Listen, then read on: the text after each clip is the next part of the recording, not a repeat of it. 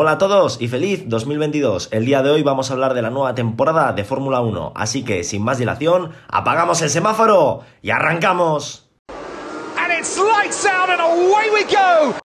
Bueno, antes que nada, eh, desearos un feliz 2022 y espero que hayáis tenido una muy buena entrada de año. Y también antes de comenzar con lo que es el podcast en sí, quería hacer un pequeño inciso en una cosita que viene mañana, que es eh, yo por Instagram, arroba la octava marcha, ¿vale? Lo tenéis en, en Spotify y en bueno, todos los sitios tenéis el, Instagram del podcast, que por ahí voy publicando cosas más o menos de vez en cuando, cada dos, tres días. Y bueno, como comentaba, eh, vamos a hacer un especial de 2022. ¿Vale? Y aprovecho también para eh, soltarlo aquí y que sepáis un poquito de qué va. El especial se va a hacer en Twitch, ¿vale? Y eh, se hizo una especie de torneo en, en, el Instagram, ¿vale? En las historias del Instagram, donde básicamente eh, se ponía dos grandes premios históricos y la gente pues votaba el que más le gustaba. Se hizo cuartos de final, semifinales y final, y al final ganó el Gran Premio de San Marino de 2005. Y mañana lo que voy a hacer va a ser retransmitirlo en mi canal de Twitch, ¿vale? Pero la gracia de esto no es que yo voy a poner el vídeo de 2005 con Lobato y Pedro de la Rosa hablando y yo, bueno, pues eh, diciendo esto y lo otro, sino que voy a ser yo el que comente la carrera, rollo a Antonio Lobato, pero sin un equipo de comentaristas a mi lado y bueno, pues con unos cascos que el micrófono es un poco mmm, bastante malo, pero bueno, eh, se va a hacer mañana a eso de las 5 de la tarde en Twitch, pues tenéis Luego dejaré en Instagram el enlace al Twitch para que podáis ir a verlo. Y ahora sí, una vez hecho este pequeño inciso, vamos a comenzar con 2022. Lo más importante de 2022 van a ser las caras, que nos van, las 20 caras que nos van a acompañar en esta temporada. Eh, no voy a ir equipo por equipo porque la mayoría de equipos se quedan igual. Eh, como ya sabéis, Kimi Raikkonen deja Alfa Romeo, ¿vale?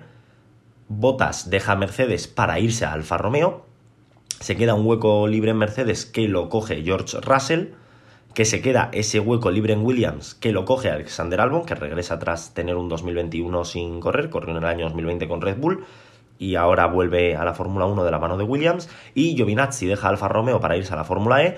Y Wang Yuzu, el piloto chino, debuta en, la Fórmula 1. Los dorsales siguen todos igual, es decir, Hamilton sigue teniendo el 44, Bottas el 77 y Russell el 63. Pero hay cuatro cositas que quería destacar. La primera es que Kimi Raikkonen, a pesar de que se ha retirado, sigue manteniendo ese dorsal número 7, ¿vale? Tienen dos años desde que se van del deporte, donde si vuelven siguen con ese dorsal. Alex Albon mantiene el dorsal 23, por si alguien no sabía que llevaba el 23. Juan Yuzu utilizará el, dorsal 24 a partir de, este año. Y Max Verstappen eh, cambia el 33 por el 1. Esto durante este año. Es decir, este año tenemos el número 1, Max Verstappen. Y bueno, el resto de dorsales que no me voy a poner aquí a detallarlos porque tampoco es. El resto sigue todo igual. En cuanto a escuderías no cambia ninguna, es decir, todas, bueno, eh, algún patrocinador cambia, pero los nombres siguen siendo iguales y los circuitos aquí sí que cambia, ¿vale? Arabia Saudí pasa de ser la vigésimo primera carrera a la segunda, es decir, tendremos Gran Premio de Bahrein y Gran Premio de Australia. Debuta el circuito de Miami, que bueno, no es que tenga mucha ilusión yo en esto. En a priori, esto es a priori porque seguimos con esto del coronavirus, no sabemos cómo va a ser la historia, pero a priori volvería a Australia, ¿vale? Que lleva sin competir desde el año 2019, se iba a hacer en 2020, se aplazó, al final se canceló, este año iba a ser la primera carrera, se pasó al final del calendario, que sí que no, al final nos ha hecho, ¿vale? Y vuelven también los grandes premios de Canadá, Singapur y Japón. Insisto que esto es a priori, ¿vale? O sea, no es... La teoría es que sí, se va a correr en estos grandes premios, pero también se iba a correr en 2020 y 2021. Entonces, bueno, como está la cosa un poco así, pues a priori vuelven, no sabemos si será una vuelta definitiva o una vuelta sobre el papel como fue el año pasado. con esto, si teníamos 22 circuitos, entra Miami, ya son 23, Canadá 24, Singapur 25 y Japón 26 grandes premios, no, no os flipéis, no es tan largo el calendario, ¿vale? Porque eh, a estas entradas se marcha el Gran Premio de Estiria, que bueno, tampoco es algo que a mí me suponga un cambio dramático porque el circuito de, de, de Austria sigue estando como el Gran Premio de Austria, es decir, lo único que aquí, pues en 2020, para que hubiese más carreras, se hizo un doble Gran Premio en Austria y como no se podía llamar Gran Premio de Austria porque solo puede haber uno por país, pues se puso el Gran Premio Estiria, al igual que cuando corría Imola era el Gran Premio de San Marino y ahora es el Gran Premio de la Emilia Romagna. Se marcha también Portugal, un poco una lástima porque yo creo que es buen circuito. Se marcha a Turquía, que nos ha dejado dos años increíbles de carreras, y se marcha a Qatar. Pero se marcha a Qatar para volver en 2023. 2022 dijeron, oye, mira, que con el Mundial estamos muy liados, eh, vamos a dejarlo para 2023. Y la FIA dijo, vale, crack, me parece bien. Y por eso, básicamente, esos son los circuitos. Si teníamos 22, eh, entran... No, calla, claro. Serían 22, Australia 23, Miami 24, Canadá 25, Singapur 26 y Japón 27. Quitamos Portugal 26, Estiria 25, Turquía 24 y Qatar se queda en, la temporada más larga de la historia con 23 grandes premios. Y también hay cambios en la normativa, ¿vale? No son cambios rollo 2009 o 2014, que cambió prácticamente todo, sino que, bueno, se cambian unos neumáticos por unos de 18 pulgadas, es decir, son más tochos los neumáticos, son más potentes. Creo que son de 18, los de ahora creo que eran de 22 y ahora son de 18 o al revés, ¿vale? que me cuadra más que sea al revés, pero bueno, como de pulgadas yo no entiendo, los neumáticos ahora son muchísimo más grandes. Y hay cambios en la aerodinámica, ¿vale? En cuanto a motor y todo eso sigue igual, lo único que han cambiado un poco los elementos aerodinámicos para permitir eh, que los coches se puedan seguir más de cerca sin tragarse tantísimo aire sucio y que pueda haber algún adelantamiento que otro en la carrera y que todos los adelantamientos no sean porque ha habido un doblado o porque alguien ha hecho un undercut en el pit lane. Y ahora, ¿vale? O sea, esto ya básicamente son los cambios que hay. Eh, entonces, ahora lo que vamos a hacer va a ser Voy a hacer unas predicciones, ¿vale? He hecho predicciones tanto de constructores como de pilotos. Estas predicciones son sobre el papel. ¿Qué quiere decir? Esto no lo voy a contar como predicciones serias, ¿vale? O sea, son serias, no es que haya puesto que Haas va a ganar el Mundial y Mazepin va a ser campeón del mundo, ¿vale? No os flipéis. Pero sí que he puesto eh, predicciones un poco que creo que pueden pasar, pero como hay cambios en la normativa y no son los mismos coches que el año pasado, como todo esto puede ser un poco caos, hasta los test de, que por cierto no sé cuándo son, supongo que serán en febrero más o menos, febrero, marzo, hasta los test de, pretemporada sí, eh, no puedo saber a ciencia cierta si esto es verdad, o bueno, verdad, si esto tiene sentido lo que he puesto o no, porque a lo mejor llegamos, yo he puesto aquí unas predicciones, por ejemplo, que mm, voy a poner un equipo que ya no esté, que Honda gana el mundial y de repente llega Honda, hace un churro de coche, es una bazofia y no pasa del decimoctavo puesto. Entonces, como no, tampoco, o sea, tomar es una pequeña referencia de lo que creo que puede ser este año, pero no es algo que sea ciencia cierta así. Hasta los grandes, hasta los test de pretemporada, como he dicho, no podré tener una idea de cómo va a ser el año y poder hacer unas predicciones un poquito más acertadas. Comenzamos con constructores, voy a ir de abajo arriba, ¿vale? Décima posición, Haas, no creo que vaya a cambiar nada, ¿vale? A lo mejor en vez de estar a 6 segundos del resto, es una exageración lo de los 6 segundos, están a 4 y medio, ¿vale? En vez de estar a lo mejor que ahora están a 2-3 segundos, pues están a 1 segundo, segundo y medio, pero no creo que vaya a cambiar mucho. En novena posición he puesto Alfa Romeo, ¿vale? Yo creo que más o menos se va a mantener, al igual que Williams, ¿vale? Insisto que todo esto, de, más o menos estos equipos yo creo que pueden subir un escalón, pero no van a ser favoritos, ¿vale? O sea, no creo que vayan a rollo Honda en 2009, que fue Brown luego y se sacó un cochazo de la manga y no. Eh, séptima posición para Alfa Tauri, yo creo que van a bajar un poquito. Sexta posición para Aston Martin, ¿vale? Y ahora veréis por qué sexta posición, ¿vale? No sexta posición por coches, sino por pilotos, ¿vale? Es decir, yo creo que a lo mejor el coche va a estar un pasito por encima, ¿vale? Yo creo que puede ser de hecho, para mí el coche sería el cuarto, lo que pasa es que, bueno, veréis que mm, ahora veréis en pilotos que he puesto una cosa que por eso pongo a Aston Martin sexto. Ferrari y McLaren quinto y cuarto respectivamente, ¿por qué? Porque este año han estado peleando hasta el final, pero claro, McLaren luego al final se ha desinflado. Entonces, ¿hasta qué punto han dejado de desarrollar el coche de este año 2021 para desarrollar el de este año 2022? No lo sé. Entonces, mm, McLaren me genera cierta incertidumbre Ferrari no, Ferrari yo creo que va a desinflarse. Desinflarse, entendedme, no es que vayan a estar peleando por basura, pero no van a estar ganando el mundial como mucha gente cree. Tercero, Alpine, el plan, el plan, el plan, el plan, el plan es el plan. Segundo Red Bull y primero Mercedes, ¿vale? O sea, eso no cambiaría nada. Yo creo que aunque va a ser una batalla mucho más eh, cercana, es decir, no vamos a tener tantas diferencias como estos años, pero Mercedes y Red Bull van a seguir a la cabeza. Y ahora voy a ir al otro que no me quedan, que son los pilotos, ¿vale? O sea, he dicho, repaso rápidamente cómo quedaría el Mundial de Constructores por orden. Tendríamos Mercedes gana, segundo Red Bull, tercero Alpine, cuarto McLaren, quinto Ferrari, sexto Aston Martin, séptimo Alfa Tauri, octavo Williams, noveno Alfa Romeo y décimo Haas. Si hablamos de rendimiento de coches, Yo creo que Mercedes, Red Bull, Alpine, Aston Martin son los cuatro primeros, McLaren y Ferrari, Alfa Tauri, Williams, Alfa Romeo y Haas. Y ahora vamos con el Mundial de Pilotos, ¿vale? Eh, ¿Quién creo que va a quedar atrás? ¿Quién creo que va a quedar zona media? ¿Y quién creo que va a quedar arriba? Vale.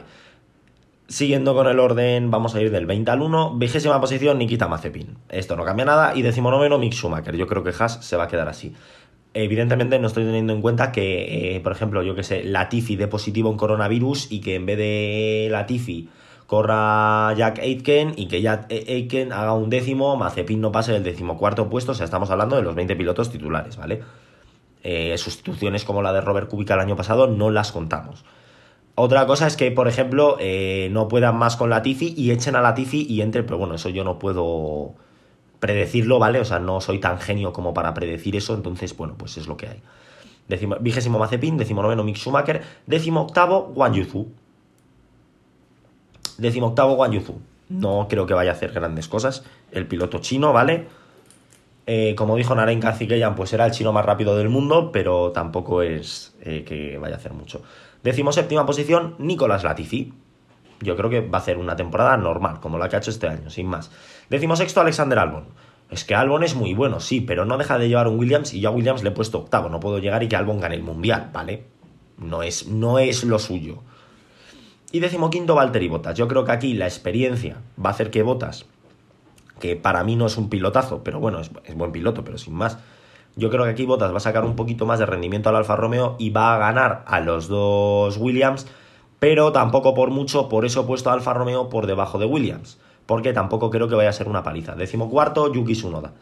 Sinceramente, no confío en Yuki Tsunoda para nada. Mm, es cierto que esta ha sido su primera temporada, que hay que darle margen y tal, pero tampoco ha dejado actuaciones estelares. Entonces, bueno, sin más. Décimo tercero, Lance Stroll. Y aquí el porqué de que Aston Martin vaya a estar tan atrás en constructores. Porque es que Lance Stroll está décimo tercero. Y sí, Vettel es bueno, pero Vettel no puede carrear, em, carrear no, cargarse eh, todo el peso del equipo a la espalda y hacer que Aston Martin quede cuarto como lo había puesto en un principio. Porque es que es imposible, ¿vale? Salvo que entre Vettel y Stroll haya 8 puntos y que estén X pilotos en esos 8 puntos, que no va a ser el caso. Eh, decimosegundo, Daniel Ricciardo. Sí, esto sé que puede sorprender mucho, ¿vale? Pero estoy poniendo que McLaren va a bajar su rendimiento. Y Ricciardo este año no ha tenido un buen año. Lo siento, pero no ha tenido un buen año. Entonces yo creo que puede ser que Daniel Ricciardo eh, tenga una mala temporada y acabe decimosegundo. No lo sé a ciencia cierta, insisto que hay que esperar a los test de Barcelona y de Bahrein para saber si esto va a ser, si esto es viable o no, ¿vale? O sea, esto no os lo toméis como predicciones reales que estoy haciendo porque no son reales. Son predicciones, como he dicho, sobre el papel, es decir, teniendo un poquito en cuenta que hay un cambio de normativa, qué equipos han qué equipos pueden aprovecharlo un poquito más y qué equipos no, pero no es que esto vaya a ser lo que creo que puede ser esto o puede ser otra cosa completamente diferente. Un décima posición Charles Leclerc. Diréis, hostia, Charles Leclerc. Sí, he puesto a Ferrari quinto, o sea, quiero decir, tampoco estoy poniendo a Leclerc muy abajo. Estoy poniéndolo muy abajo para lo que es Leclerc, pero no lo estoy poniendo tan abajo comparado con el rendimiento del coche. Y sí, esto implicaría que Carlos Sainz le vuelva a ganar. Eh, sinceramente, Sainz me ha sorprendido este año. Continuamos, abrimos el top 10 de pilotos con Esteban Ocon. Pero si Alpine iba tercero. Bueno, pero Ocon décimo, ¿vale? O sea, es buen piloto, pero no es Jesucristo, ¿vale? Eh, novena posición, Pierre Gasly. ¿Vale? Yo creo que Gasly va a seguir tirando ahí de Alfa Tauri, pero claro, no puede hacerlo el solo, es un poco como lo de Vettel. Octava posición, Carlos Sainz. Pero si este año ha quedado quinto, ya, pero es que Ferrari ha estado desarrollando el coche hasta prácticamente el final, porque estaban ahí con McLaren. Entonces, si Ferrari hace lo que creo que va a hacer, McLaren hace lo que creo que va a hacer, pues yo creo, creo, insisto, ¿eh? no es algo que pueda decir, sí, esto va a ser así, sí, sí o sí, pero yo creo que Sainz va a ser octavo y séptimo va a ser Lando Norris. Porque bueno, es buen piloto, si consigue tener, no madurez, pero si consigue superar el bache de Rusia bien, con madurez, eh, conseguirá hacer una buena temporada. Sexta posición, Sebastián Vettel. Volvemos a ver a Vettel arriba.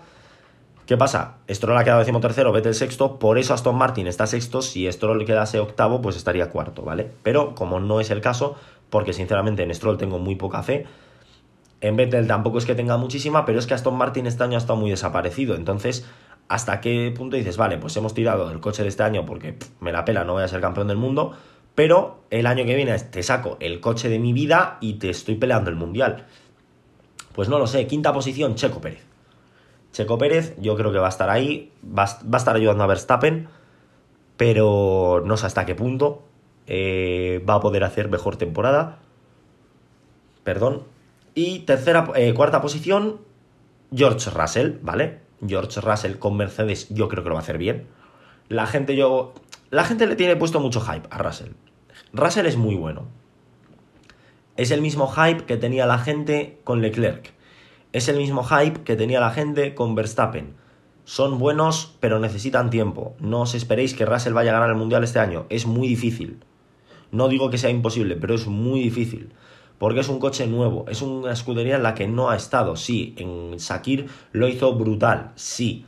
Pero una carrera no es lo mismo. Una carrera en la que no te estás jugando absolutamente nada, salvo tus primeros puntos en la Fórmula 1 y tal, que bueno, tampoco es algo que digas, hostia, me va la vida en ello sabes que tienes que hacer una buena actuación, con subirte al podio estás haciendo una buena actuación, a pesar de que quedó noveno e hizo la vuelta rápida, hizo una actuación brillante, pero una cosa es una carrera puntual y otra cosa son 23 carreras. Aguantar la presión de ir a lo mejor en ese mundial y no fallar, porque Verstappen, a pesar de que ha ganado este año el mundial, ha dejado errores al final, sobre todo al final de la temporada. No es lo mismo hacer una primera parte buena, no es lo mismo eh, tener experiencia en pelear mundiales que ser un novato en ese aspecto. Tercera posición, me duele ponerlo así. ¿Confío en el plan? Sí. ¿Hasta qué punto? No lo sé. Porque, eh, bueno, tercera posición, Fernando Alonso, ¿vale? Por si alguien todavía no lo había pillado. Eh, ¿Confías en el plan? Sí. ¿Hasta qué punto? No lo sé. Honda también dijo que en 2015 iban a ganar a Mercedes y en 2015 ganaron a Mercedes en no sé en qué. Supongo que en motores fabricados, porque Honda tuvo que fabricar muchos. Eh, en otra estadística no creo que les ganasen. Segunda posición, Max Verstappen. El campeón del mundo, no, desde mi punto de vista, no va a revalidar el título. Y primera posición, Lewis Hamilton. Cuidado, aquí ahora voy a hacer un, un inciso porque, claro, Hamilton si sigue, porque hay rumores de que a lo mejor se retira, que ahora hablaremos de eso. Eh, Verstappen segundo, Hamilton primero. ¿Por qué? Porque yo creo que Hamilton, tal y como ha perdido el Mundial, va a venir este año. Si, si el Mercedes es buen coche, si el Mercedes pasa a ser una puta mierda, eh, no hace una mierda Hamilton, ¿vale? Pero si el, como he puesto a Mercedes campeón del mundo de constructores, pues tengo que poner a Hamilton top 2, top 3, no puedo ponerle décimo noveno. Y yo creo que Hamilton va a ganar el Mundial, va a venir más fuerte que el año pasado y puede, ser, que veamos un Hamilton 3.0. Tuvimos en nuestro Hamilton 1.0 de 2007 a 2013, el Hamilton 2.0 fue 2014, 2015 y 2016. Hamilton 3.0 fue este Hamilton después de la derrota de Rosberg. Y ahora tendríamos, perdón, el Hamilton 4.0. Hamilton 4.0 puede ser muy peligroso, del palo de que este año se, depende de cómo vayan los coches, puede batir algún que otro récord. Porque Hamilton, si vuelve, va a estar enfadado. Y esas son mis predicciones. Repasamos del primer al último. Hamilton, Verstappen, Alonso hacen el podio. Russell, Pérez, Vettel. Norris, Sainz, Gasly, Ocon.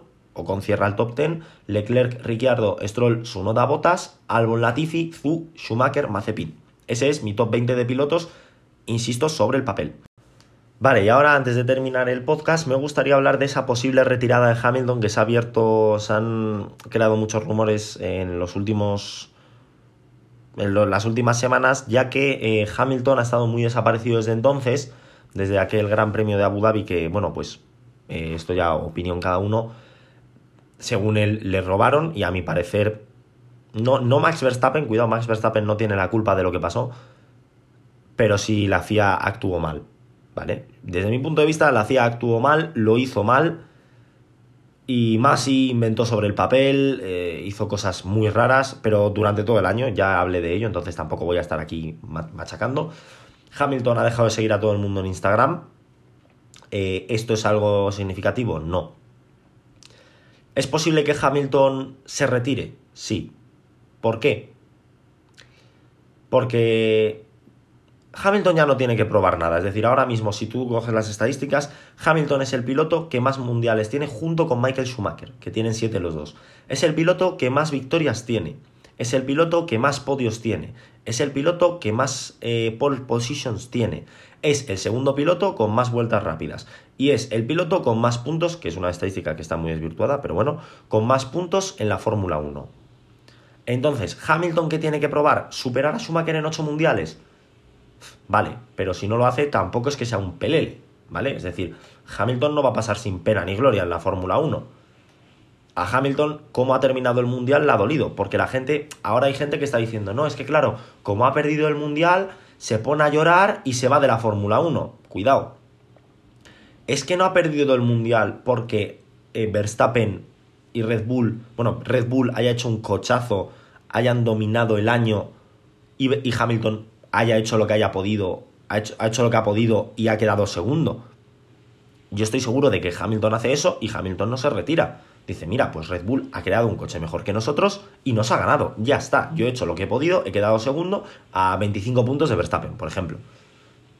Pues bueno, pues he hecho lo que he podido. Tampoco es que haya perdido el Mundial porque haya estado eh, fiel a la realidad, es decir, Red Bull no es que haya creado un cochazo, Mercedes tampoco, entonces, ¿cómo ha sido y que en Abu Dhabi Red Bull se ha sacado unas de la manga y ha tenido un ritmo brutal y Verstappen ha ganado de una manera cómoda y razonable? Tampoco. Entonces, claro, porque yo estoy seguro de que si en Abu Dhabi eh, Verstappen gana la carrera fácil, o sea, eh, tipo Holanda, tipo México, o sea, otras carreras que ha ganado con muchísima facilidad, yo estoy seguro de que Hamilton no estaría en esta situación. ¿Por qué está así? Porque ha cogido, em, el año ha estado muy igualado, del palo de que han llegado empatados a puntos a la última carrera, ese es el nivel de igualado, de igualación, por así decirlo, perdón, de igualdad en que ha habido. Entonces, claro, eh, Hamilton lo ve y dice, ostras, estamos muy igualados. Y en Abu Dhabi yo tengo un ritmo eh, brutal, la gente dice, no, es que se saltó la curva tal y sí, vale, le tendría que haber devuelto la posición, ahí estoy de acuerdo, pero el ritmo que llevaba, eh, perdona que te diga, hubiese tardado una vuelta más o dos en adelantar a Verstappen. Porque llevaba un ritmo brutal, pero brutal. Entonces, claro, tú te ves que estás liderando, que con neumático medio le estás metiendo tiempo a Verstappen con neumático blando, que paras, sigues metiéndole tiempo llega Pérez, te hace la defensa del siglo y te deja Verstappen con DRS y tú vuelves a abrir un, hueco importante, Verstappen te pone un juego de neumáticos duros nuevos y tú tienes el de usados que están un poquito usados, no mucho, pero están un poquito usados y sigues metiéndole tiempo a Verstappen, consigues abrir otro hueco, hay un safety car, Verstappen pone neumático blando, te adelanta y tú con un neumático de 45 vueltas eres capaz de ponerte en paralelo a Verstappen, pues claro, tú te sientes que te han quitado el mundial por la puta cara. Y más por cómo se desarrollaron los hechos en Abu Dhabi. Porque si hubiese habido un safety car y se hubiese hecho eh, las cosas normales, creo que ya dije cómo se tenían que haber hecho para que no hubiese controversia ninguna más allá de yo soy fan de Hamilton y para mí la han robado porque es que tal, o yo soy fan de Verstappen y para mí no la han robado porque es que tal, para que no hubiese eh, dobles raseros con el reglamento, Hamilton se ve ultrajado. Dice, vale, yo estaba aquí liderando durante 55, 56, 57 vueltas. Y en la última vuelta, de esta manera, me, me quitan el mundial. Porque de cierta manera te lo están quitando, pues es normal que Hamilton se sienta, se sienta frustrado y que sin nada que demostrar se vaya de la Fórmula 1. No sé si se va a retirar o no, yo espero que no para ver a un Hamilton duro no quiero ver un Hamilton muy duro porque quiero que Alonso gane la última oportunidad que tiene para ganar el tercer mundial. Por un lado, no quiero a Hamilton en modo Super Saiyajin. Quiero a Alonso en ese modo Super Saiyajin y a Hamilton en un modo que le veamos peleón y que cumpla el contrato y que a lo mejor ahí ya se retire. si gana el mundial el año que viene, que se retire con, con todo a favor y siendo eh, Jesucristo.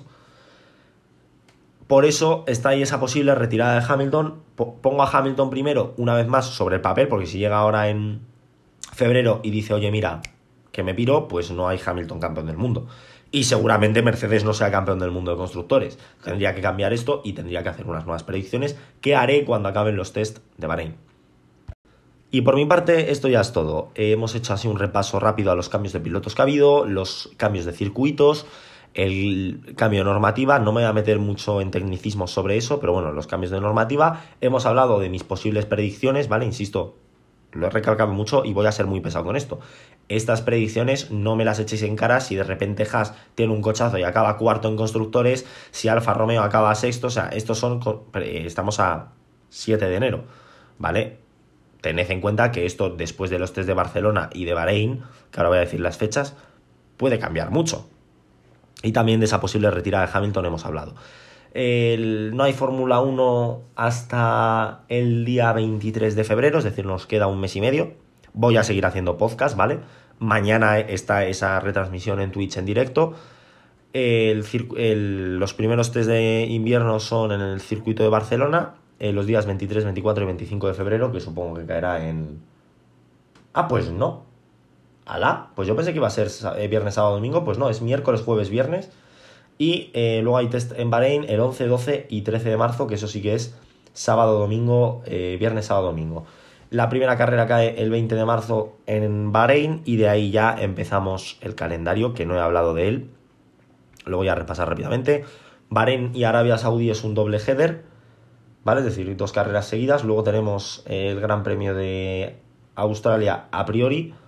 Dos semanas después tenemos el Gran Premio de la Emilia Romagna, seguido del Gran Premio de Miami, seguido del Gran Premio de España, que hace un doble header con Mónaco.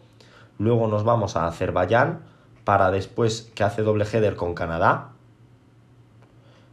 Eh, luego tenemos el Gran Premio de Silverstone, que hace doble header con Austria, luego tenemos el Gran Premio de, Francia, que hace doble header con Hungría, parón de verano para irnos al Gran Premio de Bélgica, que hace triple header con Holanda y Monza.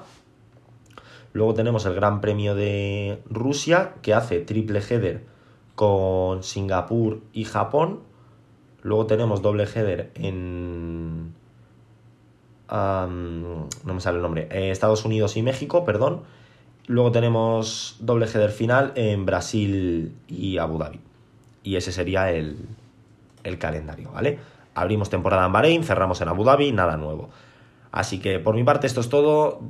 Mantener ese 2022 que espero que se esté yendo muy bien y que siga así. Y nos vemos en el próximo vídeo. Hasta luego. Scenario 12. Scenario 12. Holy mac and cheese balls.